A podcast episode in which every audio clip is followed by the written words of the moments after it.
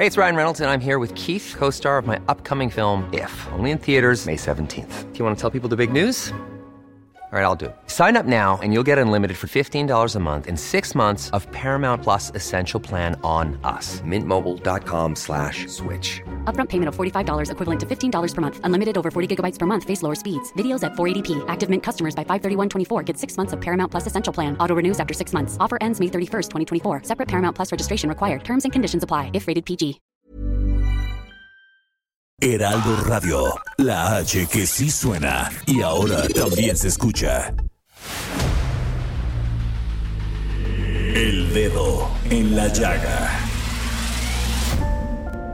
Había una vez un mundo en el que nadie creía. Un país de historias inexplicables.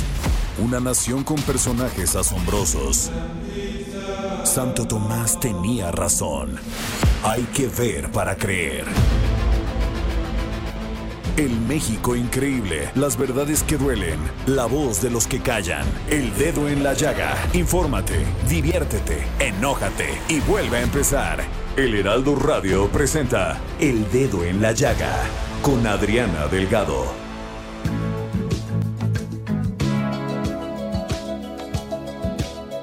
Hear the drums echoing tonight. She hears only whispers of some quiet conversation. She's coming in 12:30 flight. The moonlit wings reflect the stars that guide me towards salvation. I stopped an old man along the way, hoping to find some old forgotten words or ancient melodies. He turned to me as if to say, Hurry, boy, it's waiting there for you. Y así inició este dedo en la llaga, escuchando África con el grupo Toto. Hasta que le atino una, Javi. Porque cada vez que pongo aquí mis canciones románticas, eh, Javi, nuestro operador, me voltea a ver como, ¿qué onda? Pero bueno, le atiné hoy a su gusto musical. África con Toto. Y así iniciamos este dedo en la llaga de este 4 de octubre del 2021, agradeciéndole como siempre que nos escuche. Hay que echarle ganas a esta semana, aún con todos los las vicisitudes en contra, también muchas cosas a favor como que tenemos vida. Hay que seguirnos cuidando de la pandemia del COVID-19. Yo veo que muchas personas ya relajaron el cuidado y las medidas y créanme que ya se está hablando de una cuarta ola. Así que hay que cuidarnos hacer ejercicio, comer bien, tratar de, de, tener una sana distancia, en, lo posible cuidarnos y cuidar a los demás. Y también les quiero decir que en México iniciamos una gran campaña como cada año contra el cáncer de mama. La tasa de mortalidad por cáncer de mama es de 17, 17 defunciones por cada 100 mil mujeres de 20 años o más. Por eso, en octubre, este mes, es el mes de la sensibilización del cáncer de mama. Con un gran apoyo y esfuerzo del Heraldo Media Group y la Fundación Andrade, tenemos una campaña para la prevención de esta terrible enfermedad. Por primera vez, en unión con la Fundación CIMA, hemos invitado a personalidades de distintos ámbitos para unirse, para llamar a las mujeres y a los hombres también a realizarse un autoexamen mamario visitar a su médico y cuidarse. Toda la información está disponible en nuestras diferentes plataformas y redes sociales del Heraldo Media Group. Tres minutos al mes suman años de vida. Hazlo bien. Y qué importante es autoexplorarse y también este pues detectarlo a tiempo porque es una enfermedad que en algunas en algunas mujeres puede ser mortal. Eh, también hacer un llamado a las autoridades para que haya más mastógrafos, más que las mujeres de las zonas pues muy lejanas, muy recónditas, puedan tener a la mano estos mastógrafos en las ciudades. Este, no solamente uno, a veces está uno y no sirve o no lo saben operar, pero qué importante es la de que se detecte a tiempo para poder, porque prevenir es combatir. Así que sí se los digo, he visto a muchas amigas, seres queridos, seres, también hombres les puede dar cáncer de mama, morir por esta terrible enfermedad. Así que se los digo con, con toda la sensibilidad, con todo el cariño, hay que cuidarnos, porque prevenir es combatir. Gracias. Y bueno, fíjense que, bueno, eh, era prevenir, ya se había, hemos hablado en el 2017 se inundó, en el 2020 se inundó, o sea, Querétaro es uno de los lugares con que tiene que estar siendo este pues constantemente estar este en atención porque pues sufre sufren en este en este tiempo sobre todo en agosto en septiembre y más en este año donde como Hidalgo tenía 40 años que no llovía tanto pues bueno otra vez se inundó y tenemos en la línea al, al general al, perdón, al mayor materiales de guerra, diplomado de Estado Mayor Néstor Sánchez Hernández, vocero de la 17 Zona Militar de Querétaro, plan, plan DN3. ¿Cómo está, mayor? Muy buenas tardes. Muy buenas tardes, Adriana. Buenas tardes a usted. De igualmente, buenas tardes a todo su auditorio. Gracias por la invitación. A sus órdenes. Este, ya se había hablado mucho de Querétaro, ya se había este hablado de que siempre hay un desbordamiento de las presas Centenario y pues estas lluvias de última hora pues han ocasionado que no solamente se inunde Tequisquiapan, sino también este, que se que provoque la creciente del río San Juan. ¿Por qué pasa esto, mayor? Y siempre, o sea, siempre se está esperando que pasen esta, esta, esta fatalidad, porque no solamente afecta a la gente que ve que pierde sus cosas, todas sus, todas sus pertenencias, sino que mucha gente muere en esto. Sí, bueno, mire, este, como sabemos, el, nuestro país se encuentra geográficamente ubicado eh, en un área en la que es, es constantemente afectado por diferentes condiciones meteorológicas. eh, lamentablemente, las, las lluvias o las condiciones pluviales hacen que, que los cauces de los ríos crezcan. Eh, hemos estado en coordinación con Protección Civil y cuando se han realizado los desfogues de las presas, eh, se hace de la manera más controlada posible. Sin embargo, este las condiciones hidrometeorológicas al no estar sujetas a lo que es el control humano ocasionan estos estos trastornos que, que afectan a la a la población civil sin embargo este hemos estado al pendiente en las fases de, del plan DN3 para para activarlo cuando cuando se requiere. No, pues gracias a gracias a que contamos con el apoyo de de ustedes los militares de este que siempre están apoyando en estas en estas tragedias.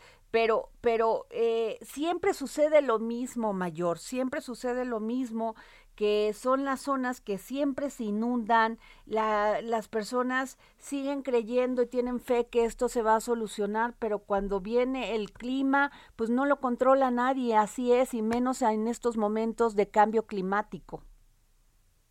Claro, mire, pero es, es importante resaltar sobre todo la coordinación y coadyuvancia que existe por parte del personal del ejército mexicano, en coordinación con Guardia Nacional, Protección Civil, el Cuerpo de Bomberos, eh, los comités técnicos de prevención y atención de emergentes pluviales, policía estatal y municipal, por supuesto, y sobre todo las autoridades de los tres órdenes de gobierno que se mantienen al pendiente de, de, la, de la situación en, en cada uno de los de los municipios. Ajá. Pues sí, o sea, definitivamente, este, hasta este momento se puede hablar de, de este, cuántas personas han, este, este, han tenido que desalojar su casa mayor. Mire, nosotros tenemos un registro de o evacuados, evacuados. Ajá, nosotros tenemos un registro de aproximadamente 12 mil personas que han sido auxiliadas por parte de personal del Ejército Mexicano en coordinación y en apoyo a personal de protección civil.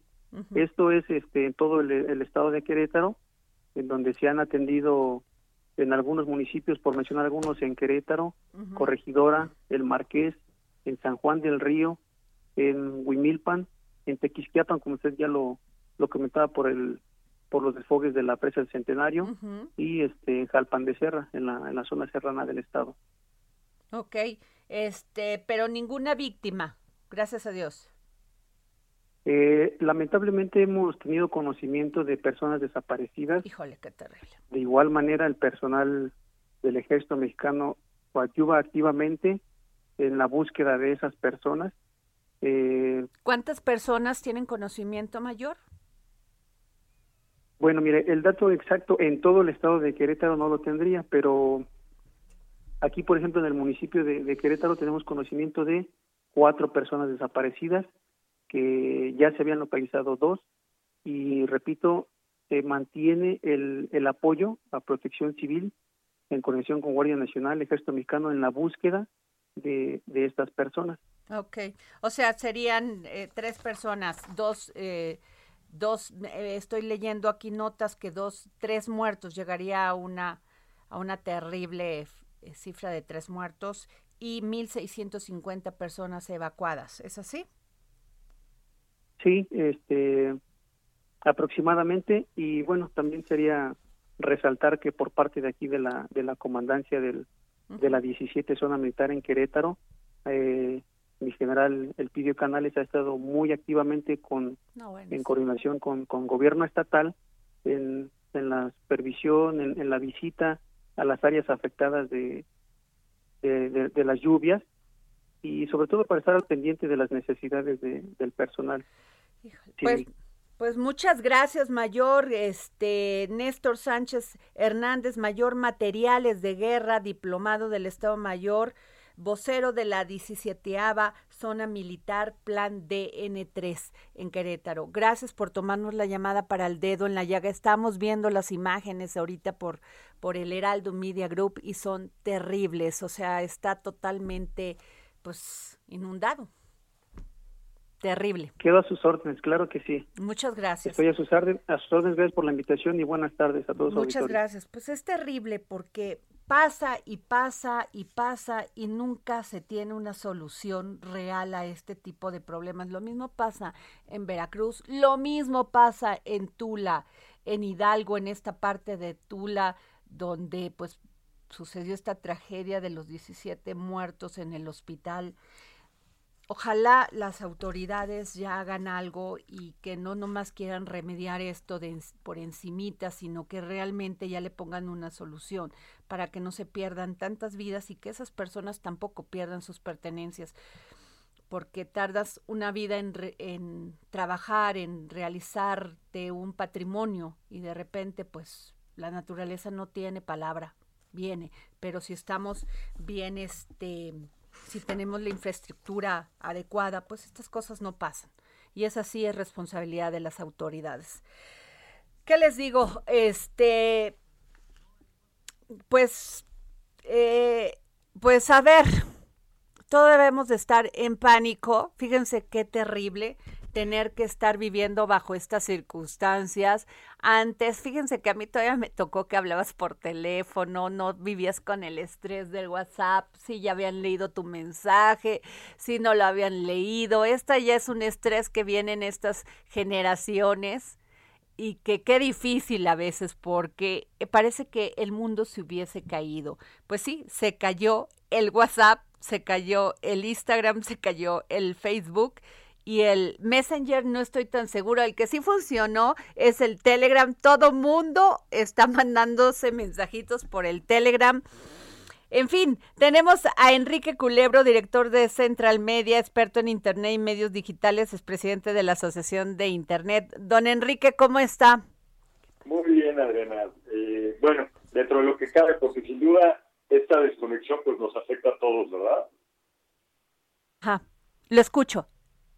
Eh, mira, pues desde las 10, 20 más o menos de la mañana eh, se, se notó varias quejas de los usuarios en diferentes sitios que precisamente reportan este tipo de caídas de aplicaciones y herramientas. Eh, se confirmó posteriormente como a las a las once y media. De hecho, Facebook, curioso, desde su cuenta de Twitter, eh, pues anunciaron que estaban ya conscientes del error que estaban teniendo sus aplicaciones y que estaban resolviéndolo. Lo que es anormal es que ya estemos ahora a tres y cuarto de la tarde y todavía no se haya recuperado el servicio pues de las aplicaciones que son eh, parte de este grupo de Facebook. Lo comentaste bien, Instagram, Facebook, eh, WhatsApp, también está reportado Messenger y todos los servicios que aquí no se usan tanto en México, pero sí en otras partes del mundo, de Oculus, que es eh, la división de realidad aumentada. Todos por igual están pues no funcionando correctamente y hasta ahora no tenemos una comunicación eh, oficial de Facebook informando cuál es el problema o cómo lo van a arreglar. Ya pasaron bastantes horas y pues bueno, esto afecta no solamente a las personas que quieren comunicarse con familiares y amigos, también por supuesto a los negocios. Sabemos que muchas empresas basan sus estrategias de venta, de servicio a clientes, eh, en general, eh, creo que todos, eh, por lo menos en México, usamos bastante este tipo de aplicaciones para temas comerciales y productivos. Y pues bueno, estamos sin el servicio. Oye, qué terrible, Enrique, perdón que te hable de tú, Enrique Culebro, es terrible porque deja, entiendo lo que puede afectar en lo financiero y en lo económico, pero lo que afecta en lo emocional, es terrible, es terrible, o sea, eh, eh, me hablaron tres personas, estaban infartadas porque no podían mandar mensajes, porque esto, porque el otro, y me puse a pensar, estamos viviendo una vida muy rápida, llena de estrés porque alguien no nos pueda leer un mensaje o no nos pueda contestar un mensajito o no podamos subir un, una foto. Bueno, es que también hay que tomar en cuenta el contexto, todo lo que hemos vivido en los últimos meses y algo que creo eh, muchas personas sintieron seguro o que los ayudó a continuar es precisamente la tecnología, a trabajar a distancia, a tener reuniones, a comunicarse. Y que eso falle, pues siempre nos, nos pone muy angustiados. Eh, pero bueno, lo que podemos decirle a, a la audiencia es que sin duda esto se va a resolver que no es un problema generalizado en Internet, únicamente del grupo Facebook y estas, estas marcas. De hecho, como lo comentaste al principio, pues otras, otras plataformas de mensajería instantánea como Telegram, Signal, ahorita están eh, recuperando muchos usuarios y también, este, por ejemplo, Twitter como, como red social está ahora llevando la conversación. De hecho, los trending topics o los temas que más están comentando en esta plataforma son precisamente eh, los, los que tienen que ver con la caída de Facebook y todas sus marcas. Entonces, bueno, pues hay opciones. Afortunadamente tenemos un catálogo de herramientas este, a echar mano y por qué no aprovechar este momento para tratar de eh, entender cómo funcionan las plataformas que a lo mejor tenemos ahí instaladas y no usábamos. Enrique, nunca se había caído por tanto tiempo. Por tanto tiempo no, pero... A ver, ¿qué llevamos, ¿qué llevamos ya? ¿Tres horas? desde las diez y media, pues estamos hablando de cinco horas. horas. Exactamente, aproximadamente. ¿Y, qué, es lo que dicen las compañías? Que ya pronto van a recuperar, se va a recuperar el servicio, estar en mantenimiento, porque siempre te dicen eso. Desgraciadamente, eso también pone nervioso a la gente, porque desde las once y media que tuvimos la última comunicación oficial de Facebook, no hemos tenido novedades, nada nos dijeron que estaban atentos al problema y lo estaban tratando de arreglar. De hecho, en la bolsa de valores, pues ya Facebook este día perdió más del 5% de, de su valor bursátil. Estamos hablando de cuánto dinero. Híjole, pues la verdad ahorita me haría hacer una fórmula ahí compleja, pero es muchísimo dinero, 5% de una empresa multimillonaria eh, que, sabemos que es de las más valiosas del mundo, eh, pues debe ser un, golpe duro. Ok. Pues muchas gracias, Enrique Culebro, gracias, director de Central Media, experto en Internet y medios digitales, expresidente de la Asociación de Internet, gracias. Un abrazo. Y bueno, eh, se dio a conocer la contrarreforma eléctrica. Tenemos a Jesús Zambrano, presidente del PRD. Don Jesús, ¿cómo está? Adriana, con el gusto de saludarte. Gracias. ¿Cómo la vio? Mira, a ver. Ya era algo que ya se veía venir, ya no, nos podemos estar tan sorprendidos. No, no, no, yo para nada, para nada. Estaba anunciada, hiperanunciada desde antes de las elecciones. Y bueno, eh, lo que te diría es que el contenido de esa contrarreforma, más allá del discurso hipernacionalista de López Obrador, es un retroceso en sí mismo, no contempla nada que tenga que ver con energías limpias, con inversiones al respecto, con todo lo que tiene que ver con el respeto al tan eh, atendido y cacareado eh, Tratado de Libre Comercio, ahora llamado TEMEC, eh, nada que ver con los controles de la sociedad y los organismos reguladores de energía, sino es la concentración desmedida del eh, eh, manejo de la economía y de la energía eléctrica en el Estado sin participación de privados, sin competencia que pueda permitir pensar en bajar precios, nada de esto y desde luego es la apuesta por las energías sucias, por seguir contaminando el medio ambiente. ¿Cuál es la lógica de este discurso nacionalista, don Jesús? ¿Cuál es pues la lógica que siempre escuchamos? No digo que usted a los políticos este, eh, exaltando el tema del nacionalismo y los, las lo del bien de la nación y esto, pero pues estamos en un mundo globalizado donde se comercia, donde se, este, ellos acusan que han dejado a muchos pobres los neoliberales, siempre lo dicen. Por pues sí, ahora ellos han dejado más pobres que los anteriores. Ellos han ido dejando más pobres ahora. En estos tres años de gobierno han agregado a los que ya había, que no los terminaron de sacar de la pobreza, eh, nuevos pobres, cerca de 10 millones de nuevos pobres, según el propio eh, censo hecho por el eh, Coneval, Consejo Nacional para la Evaluación de las Políticas Sociales. Y entonces, ¿en, ¿en dónde está su compromiso? Es mera retórica es la pretensión de decir es que si somos dueños de todo esto, vamos a poder entonces regresar a los, sí, ser más ricos. Y eso no es verdad a estas alturas, ya no. Oiga, don Jesús, pero ¿cómo vio que el PRI anda coqueteando ahí para, para darle estos diputados y estos Pues no, no, no, no, no, yo hasta hoy no los he visto propiamente coqueteando, diciendo que sí van a ir eh, o van a evaluar si van o no van, sino que dicen vamos a someterlo a una discusión en foros amplios, etcétera, etcétera. Qué bueno que lo hagan. Si lo hacen abriéndose a la sociedad y escuchando a los distintos sectores de la misma, sectores empresariales, sectores sociales, ambientalistas, les van a decir, están locos, güeyes, no vayan por ahí, no apoyen esa propuesta. Ah, bueno, pues vamos a ver eh, si eh, van a ser congruentes, además, con un voto que de confianza nos dio a la coalición, a los partidos de la coalición, la gente el pasado 6 de junio. ¿sí? O sea, el PRD buscará frenar la reforma eléctrica. Así es, indiscutiblemente. Esa reforma eléctrica para nosotros no tiene sentido.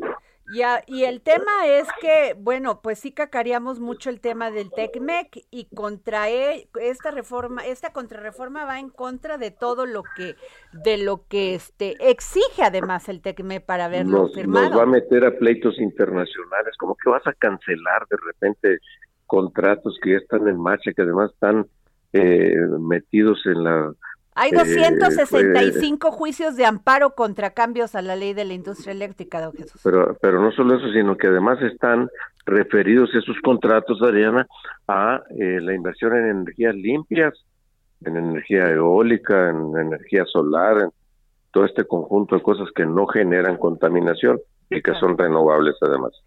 Híjole, pues difícil, don Jesús, y gracias por tomarnos la llamada para el dedo en la llaga. Queríamos escuchar su opinión, que siempre es importante. Con mucho gusto, desde el PRD, un saludo. Gracias. Pues ahí está, ¿eh? A ver qué, qué, cómo se, se pone esto, porque regresando aquí al dedo en la llaga vamos a tener al maestro José María Lujambio, abogado especialista en energía, y también a Ramsés Pech, experto en el sector energético, porque como la señalan es regresiva, está fuera de toda la, la lógica de, del Estado de Derecho, es, los efectos adversos propiciará que la iniciativa en materia energética pues deje de, de existir. Bueno, nos vamos a un corte y regresamos aquí al dedo la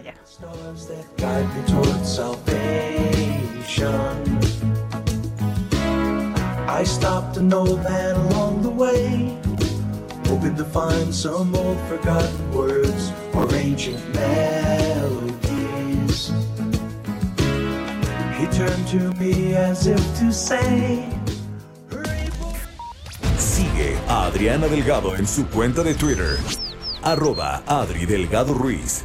Además, te invitamos a enviar tus opiniones y comentarios en texto o por mensaje de audio a través de WhatsApp al 55 2544 3334. Y si quieres escuchar El Dedo en la Llaga de El Heraldo Radio, en cualquier momento y donde quiera que te encuentres, descarga el podcast disponible en Spotify y iTunes. Heraldo Radio. La HCL se comparte, se ve y ahora también se escucha.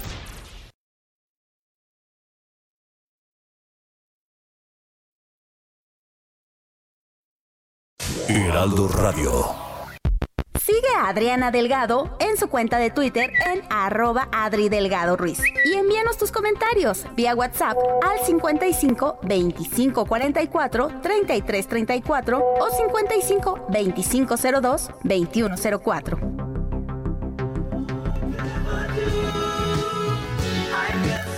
Bueno, regresamos aquí al dedo en la llaga y como siempre somos el único programa de la radio mexicana que regala libros. Y aquí les tengo Pueblo en Vilo de Luis González y González. A los primeros que me manden un tweet a arroba Adri Delgado Ruiz. Aquí en el segundo piso de la Torre Carrachi es Insurgente Sur.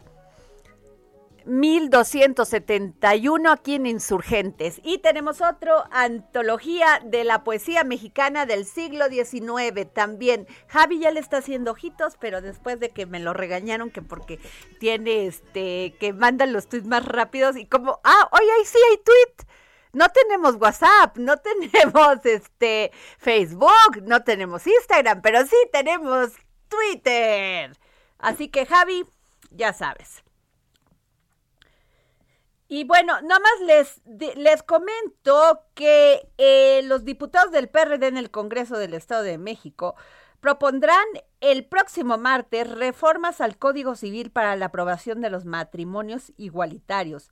Esto lo informó la legisladora María Elida Castellán Mondragón. Ya ven que ellos habían estado reacios a tocar este tema en el Congreso del Estado de México. Pues bueno, ya lo van a tener que discutir ahora es este, pues sí, en un esquema progresista. Así que, bueno, a ver, ¿qué les cuento? Que la reforma, la contrarreforma que propuso el presidente, el gobierno federal, por medio del presidente Andrés Manuel López Obrador, contrarreforma eléctrica, hasta el momento llevo estos adjetivos. Menor competencia, mayores precios, controversia en el TECMEC, un nuevo impacto en el Estado de Derecho son algunos de los eh, efectos adversos que pronostican los analistas y que propiciará la iniciativa en materia energética de ser aprobada. Bueno, pues yo tengo aquí una mesa de lujo. Le doy las gracias por habernos tomado la llamada al maestro José María Lujambio, abogado especialista en energía. Gracias, maestro. Al, a Ramsés Pech, experto en el sector energético. Actualmente, maestro José María Lujambio, hay 265 juicios de amparo contra cambios a la ley de la industria eléctrica. ¿Cómo vio esta contrarreforma? Bueno, creo que el maestro Lujambio no nos está escuchando. ¿Sí? ¿Sí? Eh, Este, pero tenemos a Ramsés Pech. Ramsés, este, ¿cómo la viste? Bueno, la, la reforma que o la propuesta que se metió el día viernes la veo como una propuesta ambigua, con falta de certidumbre y una interpretación de cada persona que quiera hacerlo en función de en qué parte del mercado está. Es decir, está muy abierta y no está muy concreta. Y el problema que básicamente tenemos que tener en cuenta y cada quien que nos esté escuchando es que hay un párrafo que me llama mucho la atención y si me permite lo voy a leer, no es muy largo textualmente. Dice, la instrumentación del sistema eléctrico que se plantea en esta iniciativa requiere la cancelación de todos los permisos de generación eléctrica otorgados y los contratos de compraventa de electricidad, así como las diversas figuras de generación privada y las solicitudes pendientes de resolución. Imagínate la ambigüedad que queda abierta. Pero, pero para este, ¿no estaría muy clara, Ramsés? ¿Por qué, dices tú que es ambigua? Porque no sabemos si te van a cancelar los permisos si yo tengo un panel solar. Si yo voy a meter un, permiso para que yo tenga paneles solares en mi casa, si me lo van a permitir. Si yo quiero poner una planta de generación para que yo pueda surtir a mi fábrica. Si la Comisión Federal de Electricidad, ahora que la absorbe el SENACE, ella va a otorgar los permisos para que yo pueda construir una planta de generación si la Comisión Federal de Electricidad dice ellos que van a tener el 56% cuando la realidad van a tener el 100% porque ellos van a decidir el cómo y a quién y cuándo van a subir la electricidad. Entonces, no hay los mecanismos de cómo se hará esta segregación, suma o el control o cómo se otorgarán los permisos. Híjole, pues eso sí va, porque muchas de las personas tenemos paneles solares en nuestra casa, Ramsés. Sí, y hay que ver cómo ahora te van a estar con el recibo y el contrato y todo lo que tengas hoy en día. Entonces, por ejemplo, lo, más importante es que por el SENACE, que era quien controlaba la electricidad y se distribuía en el país, hoy en día lo va a hacer la Comisión de Electricidad y tenemos que ver a quién va a despachar, cómo lo va a despachar y cuál va a ser las características de la forma del despacho. Este, eh, maestro José María Lujambio, Dicen que esta contrarreforma al sector eléctrico eh, traerá diversas consecuencias adversas para la economía que de acuerdo con muchos analistas del sector privado va desde el aumento de los costos promedios de precios de la industria eléctrica, controversias en el marco del Tratado de Libre Comercio entre México, Estados Unidos y Canadá el incremento de uso de energías contaminantes, además de una mayor pérdida de confianza de los inversionistas sobre México por un nuevo impacto adverso en el Estado de Derecho. Eh, hasta, el, hasta donde me quedé habían 265 juicios de amparo contra cambios a la ley de la industria eléctrica. Sí, es correcto, Adriana, y buenas tardes. buenas tardes, maestro y un gusto eh, compartir el micrófono con don Ramsés Pech.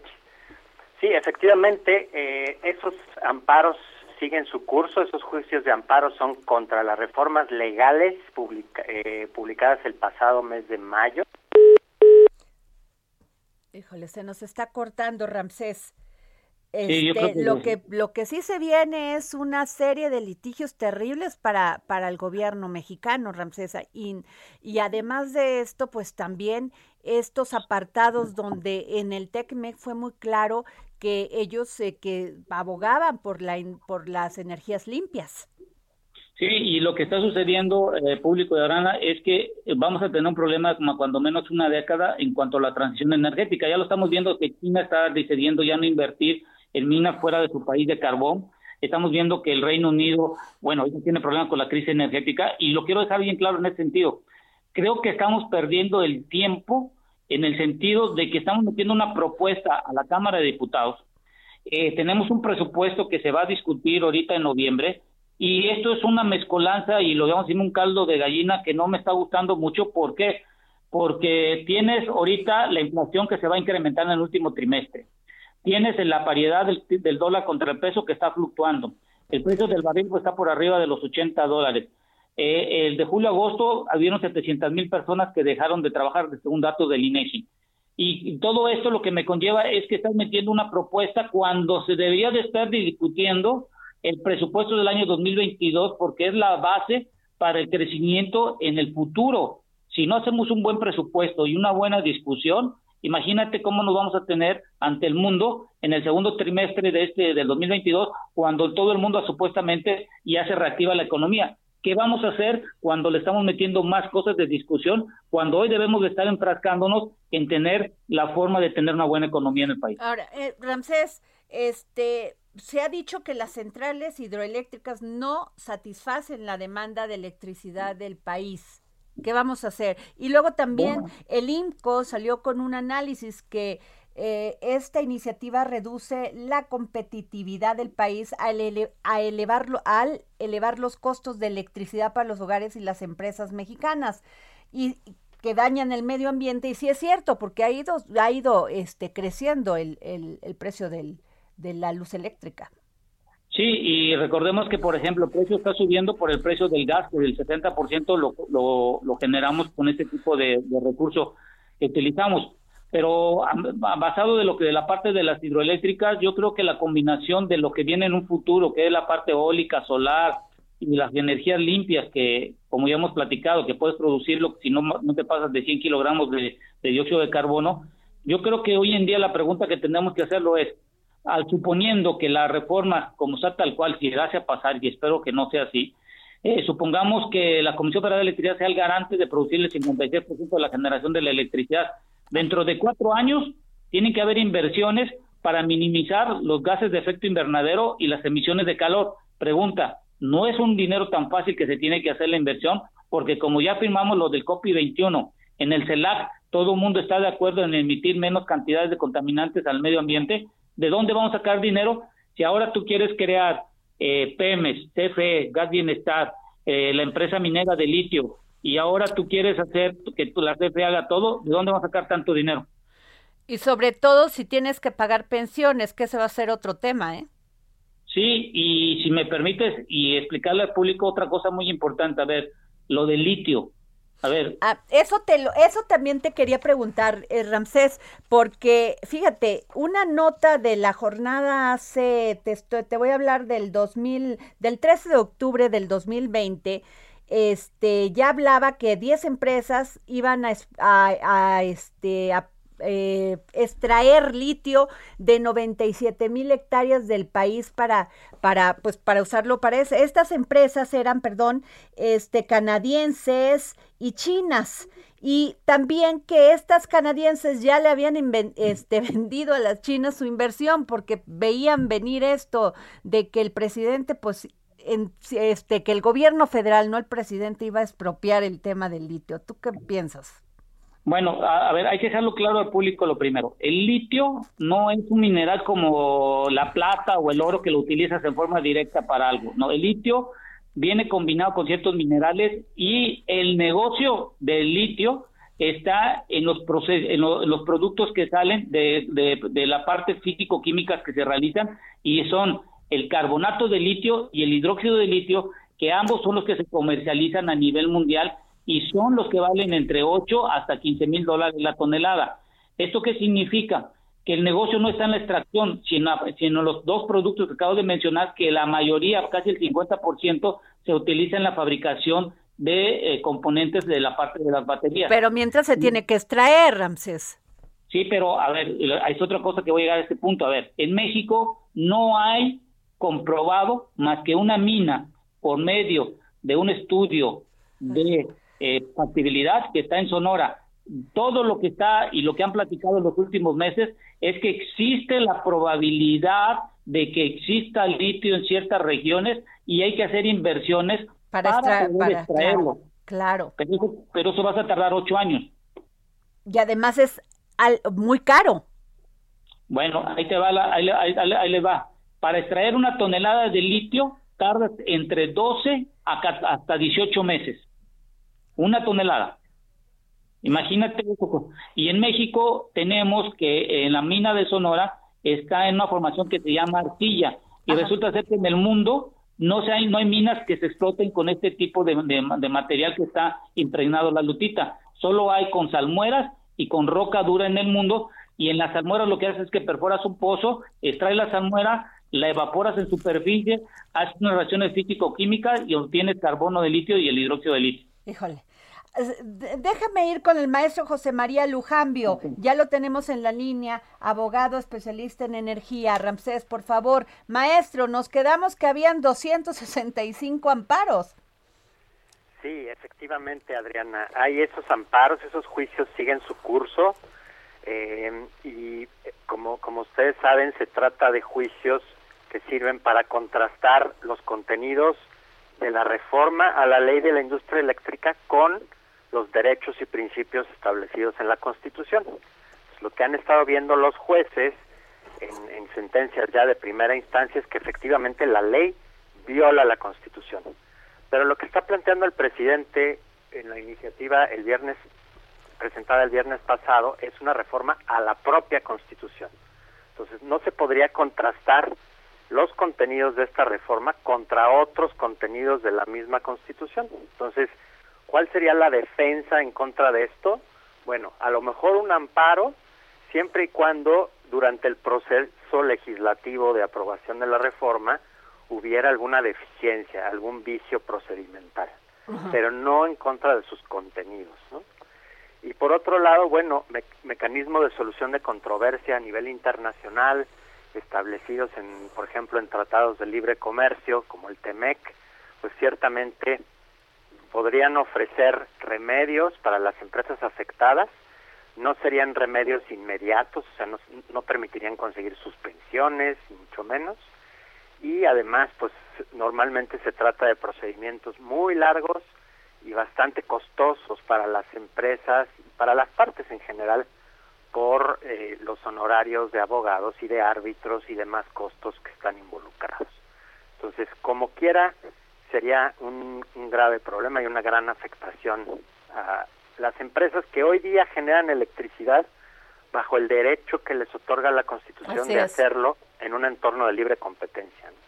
Así es, maestro. Entonces, a ver, en un en una este hipotético que se se, se este sea que se aprobara esta contrarreforma. ¿Qué pasaría con estas empresas si están amparadas? No, e, esas eh, sentencias de amparo o suspensiones conseguidas no tendrían nada que ver con esto. Ajá. Este, ah, eh, básicamente lo que implica la, la reforma constitucional es un borrón y cuenta nueva en el sector eléctrico mexicano, un nuevo modelo de organización industrial en donde CFE acapara todas las actividades de la cadena de valor, se vuelve un se vuelve un, un, órgano poderosísimo que además asume las funciones de su actual regulador, que es la CRE, y del actual operador del sistema, que es el SENACE. Entonces, ya no habría nada que hacer. Literalmente sería el acabose entonces, el mensaje a los inversionistas sería terrible porque se haría expropiarlos. Digo, no sé si si se si se use bien ese adjetivo. No, no, sería técnicamente una expropiación, podría hablarse bajo tratados internacionales de una expropiación indirecta, pero lo que ciertamente habría es una cerrazón del, de un mercado que ahorita es libre para generar y vender energía eléctrica a la ausencia de un mercado, sino la existencia de un monopolio. Un monopolio que eh, pues estaría permitido por la Constitución de aprobarse esta reforma. Eh, eh, el SENACE va a desaparecer según lo según lo, lo que viene en esta reforma, Ramsés. Sí, el SENACE va a desaparecer y como, como, como estamos comentando ahorita, el problema del SENACE es quien distribuía y daba la prioridad de la electricidad de la que tuviera la mejor reacción y podíamos controlar eh, cómo se movía la electricidad. Hoy, al, ser parte de la propuesta que están dando y que sea CFE, eh, se integre el SENACE a la CFE, entonces ellos van a poder decidir a quién, cómo, cuándo y por qué les van a subir la electricidad a una planta de generación. Y hay que dejarlo bien claro eh, la, la, generación y, el, y la figura de suministrador que salió en este nuevo mercado que tenemos todavía y espero que no vaya a cambiar, es para que no hubieran conflictos de intereses y no hubiera un acuerdo entre el generador y suministrador en cuanto a las tarifas. Entonces aquí hay una pregunta que por eso digo que está muy ambigua esta propuesta. ¿Qué va a suceder con los privados que en dado caso pudieran continuar, en dado que ese hipotético caso se aprobara, que ellos también se puedan fusionar un suministrador con el generador, como lo está haciendo la Comisión Federal de Electricidad. Ahí el usuario estaría por perder, porque en vez de que haya, haya un mercado abierto y una separación de funciones entre generador y suministrador, haces un colapso y ahora todo el mundo puede decidir en cómo y cuánto va a costar la electricidad. Sí, sin duda alguna, y yo le quisiera pedir al maestro José María Lujambio y a Ramsés Pech que pudiéramos escuchar la opinión de la senadora Adriana Abreu, presidenta de la Comisión de Energía de Morena. Eh, senadora, muy buenas tardes. ¿Qué tal, Adriana? Senadora, pues los analistas dicen que esta contrarreforma va a generar menor competencia, mayores precios, controversias en el TECMEC y nuevo impacto en el Estado de Derecho y alejar la inversión que es tan importante para nuestro país. ¿Usted qué piensa? Bueno, primero que nada estamos ante una reforma que precisamente lo que busca es fortalecer la seguridad nacional. Un tema muy importante es que esta reforma sigue habiendo un porcentaje, 54% lo produciría Comisión Federal de Electricidad y el 46% sería eh, en un mercado de oferta eh, a mejores costos, que es como debió de haber sido inicialmente, eh, para particulares. Realmente no es un tema que desaparezca el tema de los particulares, como desgraciadamente hemos visto algunas opiniones para generar temor o, o miedo. Simplemente estamos buscando un esquema eh, te platicaba yo que cuando hubo ahorita la nevada en Texas, que es nuestro mayor producto eh, suministrador de gas, eh, las plantas de ciclo combinado trabajan con gas eh, privados y también Comisión Federal de Electricidad y de 3 dólares se nos fueron a 900 dólares. Eh, muchos de los privados decidieron no eh, suministrar a Comisión Federal al país y Comisión Federal tuvo que entrar. Tenemos que entender que esto es un tema de mercados, pero el gobierno está en la obligación de suministrar electricidad al país. Si no hubiese sido por eso, hubiésemos podido tener un apagón nacional. La reforma precisamente lo que busca es potencializar un tema donde había una cuestión de, de, digamos, preferencial hacia los hacia los privados, donde se daba el certificado de, del CEL, donde también eh, habían los precios eh, en alza, donde no se suministraban los tiempos de entrega y los y penalizaciones, o sea, si un privado no surtía eh, la electricidad, tiene que entrar Comisión Federal de Electricidad a irla a comprar a los mercados CEL, que son muchísimo más altos, y al final de cuentas no hay ninguna penalización para los privados. Entonces, encontramos hoy en día que está desmantelando el tema económico de Comisión Federal de Electricidad y sobre todo nos está costando una fortuna a los mexicanos. Se decía que el despacho iba a ser, era primero privados en energías limpias, segundo ciclos combinados, tercero Comisión Federal de Electricidad de energías limpias, ciclos combinados. Lo que se está volteando ahorita es decir Comisión Federal despacha hasta el 54% y los privados hasta el 46% en relación a precios, que es lo que está cambiando. Maestro José María Lujambio, abogado especialista, ¿tiene alguna opinión usted? Sí, eh, digo, con, con, todo respeto para la, la, la senadora, simplemente apuntar que el hecho de que se segmente un mercado lo vuelve anticompetitivo por definición. O sea, decir que un jugador de un mercado va a tener el 54% mínimo asegurado de ese mercado de generación. Y el resto de jugadores se podrán repartir el resto, eso es anticompetitivo. Y si se pone en la Constitución, pues sería, a mi juicio, lamentable, porque además no habría un operador del mercado autónomo como actualmente se tiene, que es el SENACE, sino que la misma CFE decidiría si su generación o la generación de cualquier tercero es la que tiene prioridad. Por lo demás, simplemente aclarar que hoy día el despacho económico es la regla, es decir, se despacha primero la energía que se produce de manera más barata, independientemente de si es de particulares o de CFE. Muy bien. No es así. El esquema no habla en relación a habla en relación a energías limpias y va priorizando a los particulares. Ramsés, por favor. Buenas tardes, senador, buenas tardes. Este, yo creo que la ley o la propuesta que se metió el día viernes hay mucha ambigüedad y mucha interpretación de cada individuo como lo lea. Por ejemplo, yo voy a le voy a leer el texto que encontré y creo que sería eh, posible que pudieran ver y revisar. Por ejemplo, dice, el 46% se incorporará mediante un mecanismo de adquisición por parte de la Comisión Federal de Electricidad, basado en procedimientos de competencia la CFE a través del SENACE despachará en orden de mérito de costos de producción, sujetándose a los requerimientos de seguridad y confiabilidad del sistema eléctrico nacional. Aquí está muy ambiguo, aquí está muy ambiguo porque lo que me dice es que la CFE va a ser un procedimiento de competencia. La pregunta es un proceso licitatorio, una de base a la, planta que tenga una mejor eficiencia y el y el SENACE recomprarse la CFE cómo se va a interpretar y cómo se va a definir cuál es el costo en función de la planta. Senadora, tengo 30 segundos y nos vamos a tener que ir y les agradezco mucho, por favor. Es un tema muy claro, estamos hablando de costos. Eh, no, México no es el único país que se encuentra en esas situaciones, más los países, todos los países primero protegen a la ciudadanía, en las empresas eh, como es Comisión Federal de Electricidad y después entran los particulares. Muchísimas gracias, les agradezco muchísimo. Nos ganó la guilletina, este maestro Lujambio, Ramsés Pech, senadora. Muchas gracias por estar aquí en el dedo en la. El Heraldo Radio presentó El Dedo en la Llaga con Adriana Delgado. Heraldo Radio, la HCL se comparte, se ve y ahora también se escucha.